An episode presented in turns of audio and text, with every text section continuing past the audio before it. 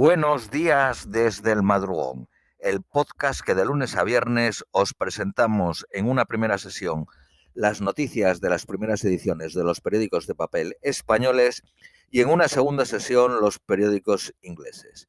Vamos con las de hoy jueves 23 de diciembre a la 1 y 08 en España.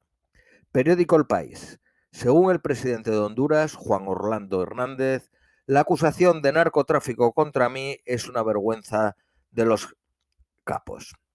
En el juicio contra su hermano en Estados Unidos fue citado 104 veces por los traficantes. El líder conservador argumenta que le castigan por su política antidrogas. Ha extraditado a 27 capos del narcotráfico y que ha reducido el 90% del tráfico de drogas hacia Estados Unidos. También ha disminuido los homicidios un 60%. Juan Orlando eh, Hernández deja el cargo tras su derrota en las elecciones presidenciales. Honduras cambiará de rumbo el próximo 27 de enero con la llegada al poder de Xiomara Castro. El 60% de los europeos considera excesivo el número de inmigrantes. Una encuesta de YouGov muestra que un 43% apoya levantar muros en las fronteras. En España, el 75% cree que en 10 años ha llegado demasiada población extranjera. Draghi abre la puerta a presentarse como candidato a presidente de Italia. La mayoría de los partidos pide que se agote la legislatura. Bruselas trata de frenar la rebelión del Tribunal Constitucional polaco. La Comisión Europea inicia un procedimiento de infracción contra Varsovia por dos sentencias. La primera política trans de Rusia, Yulia Aliosina, de 31 años, ha sufrido ataques desde su elección como líder regional del partido Iniciativa Ciudadana. El Parlamento de su región, en Siberia, vetó ilegalmente que entrase a una sesión. Un diputado de la formación de Putin ha pedido que se le mande al infierno. El plan de sustitución de cultivos de coca del gobierno de Colombia lleva a la legalidad a 100.000 productores. El tifón Rai deja cerca de 400 muertos en Filipinas y casi un millón de desplazados. Marruecos anticipa el fin de la crisis con Alemania. Rabat aprecia anuncios positivos del nuevo gobierno en Berlín. Las relaciones diplomáticas están suspendidas entre ambos países desde hace 10 meses. China confina la ciudad de Xi'an, una urbe de 13 millones de habitantes. Se han detectado 143 casos desde el 9 de diciembre y hay infecciones ocultas. Israel recomienda la cuarta dosis contra la variante Omicron. Los mayores de 60 años, personal sanitario e inmunodeprimidos serán los primeros receptores. El ministro de Salud alemán dijo ayer que será necesaria una cuarta dosis. Portugal rescata a la aerolínea TAP con 3.200 millones de euros. Bruselas da luz verde al plan del Ejecutivo luso a cambio de duros recortes de salarios. El primer SMS de la historia subastado por 107.000 euros. El mensaje fue transmitido por un empleado de Vodafone en 1992. La producción televisiva en Estados Unidos alcanza en el 2021 su máximo histórico, con una cifra récord de 1.923 series.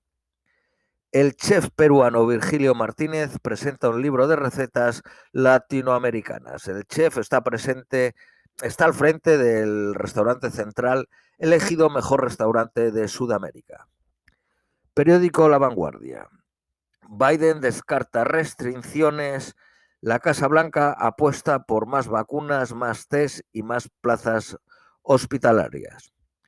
Los fieles abuchean a Donald Trump al confesar que recibió la tercera dosis.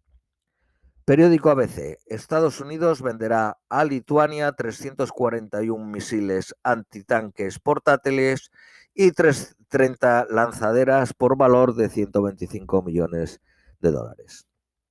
Polonia y Bielorrusia impiden a la ONU el acceso a la frontera. Varsovia decretó el toque de queda y no deja acceder a agentes de, de la ayuda humanitaria. Muchos inmigrantes han relatado malos tratos y vejaciones por parte de las fuerzas de seguridad bielorrusas. Libia ve imposible celebrar mañana las elecciones y las aplaza y proponen eh, como nueva fecha el 24 de enero. Estados Unidos autoriza la primera píldora contra el COVID, eficaz frente a la nueva variante. Periódico Cinco días. El precio de la electricidad se desboca hasta los 383 euros. Ryanair duplica su previsión de pérdidas por culpa de Omicron, hasta 450 millones. La calculadora de la huella de carbono del banco BBVA bate récord. En seis meses, 550.000 clientes del banco la han visitado ya. Inditex levantará un edificio de Zara por 238 millones, la mayor inversión hecha en Arteiso. Costará de 170.000 metros cuadrados y estará terminado en dos años. Periódico El Economista. Iberia y Renfe negocian aliarse y llevar viajeros de avión en AVE a Barajas. Un fondo francés adquiere la mayoría del capital del grupo vasco de supermercados Uvesco. El Banco Sabadell gana 40 millones más tras subir el Reino Unido los tipos de interés. Roban 100.000 millones de euros de las ayudas contra el COVID en Estados Unidos. El crimen organizado aprovecha los planes activados durante la pandemia para sustraer fondos ilegalmente. El servicio secreto recupera 2.000 millones. Vamos con las noticias nacionales españolas. Periódico El País, Sánchez y Casado reproducen la misma bronca en plena sexta ola. El presidente dice España ha resistido y se podrán celebrar las Navidades. El jefe de la oposición han tropezado seis veces con el mismo virus. Sortu eleva al último jefe de ETA a su cúpula directiva. Pla, que es así como se llama, uno de los etarras que anunció el fin del terrorismo, cumplió condena en Francia. Las primarias de Podemos en Asturias acaban con el único dirigente territorial crítico. Ripa, que era el que ocupaba e-, ese cargo, eh, pide una auditoría para garantizar que no ha habido fraude. Sánchez decreta la cuestionada mascarilla obligatoria en exteriores, con alguna excepción como por ejemplo a la hora de practicar deporte. Madrid en cabeza de la oposición a adoptar medidas más drásticas. Dice que los ciudadanos a estas alturas son adultos para decidir. Los mandatarios autonómicos reclaman más dinero. Hay una nueva ola, pero no hay un nuevo fondo COVID. Nuevo récord, 60.041 nuevos casos de COVID y 50 fallecidos ayer. El Supremo anula la multa de 2.100.000 del fisco a Piqué, al jugador del Barcelona. Acusó al jugador de simular cesión de sus derechos de imagen a un conglomerado empresarial para tributar menos.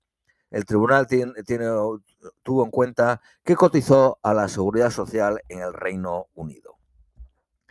Periódico ABC. Otegui deja en evidencia a Sánchez y pone al último jefe de ETA en la dirección de Sortu. David Pla y Elena Beloki ex jefa del aparato internacional, acceden a la cúpula de la formación proetarra. Complica el plan del Partido Socialista de Euskadi de pactar con Sordu para desalojar al PNV. Sánchez niega unas preguntas de la CUP que se esté preparando la vuelta del rey emérito. El Partido Socialista aplaude a su líder en el Congreso tras defender el esfuerzo de transparencia y ejemplaridad de Felipe VI. Rufián califica a los portavoces del Partido Socialista de desastre por el retraso de las cuentas. Los socialistas aprueban con Bildu y Podemos su condena a Rajoy Cospedal por espiar a Bárcenas. El bono de calefacción a los hogares más vulnerables encalla ante el retraso en los pagos del gobierno a las comunidades autónomas. La ley de residuos permitirá eh, multar con hasta 2.000 euros por fumar en la playa. Esto es todo por hoy, os deseamos un feliz jueves y os esperamos mañana viernes.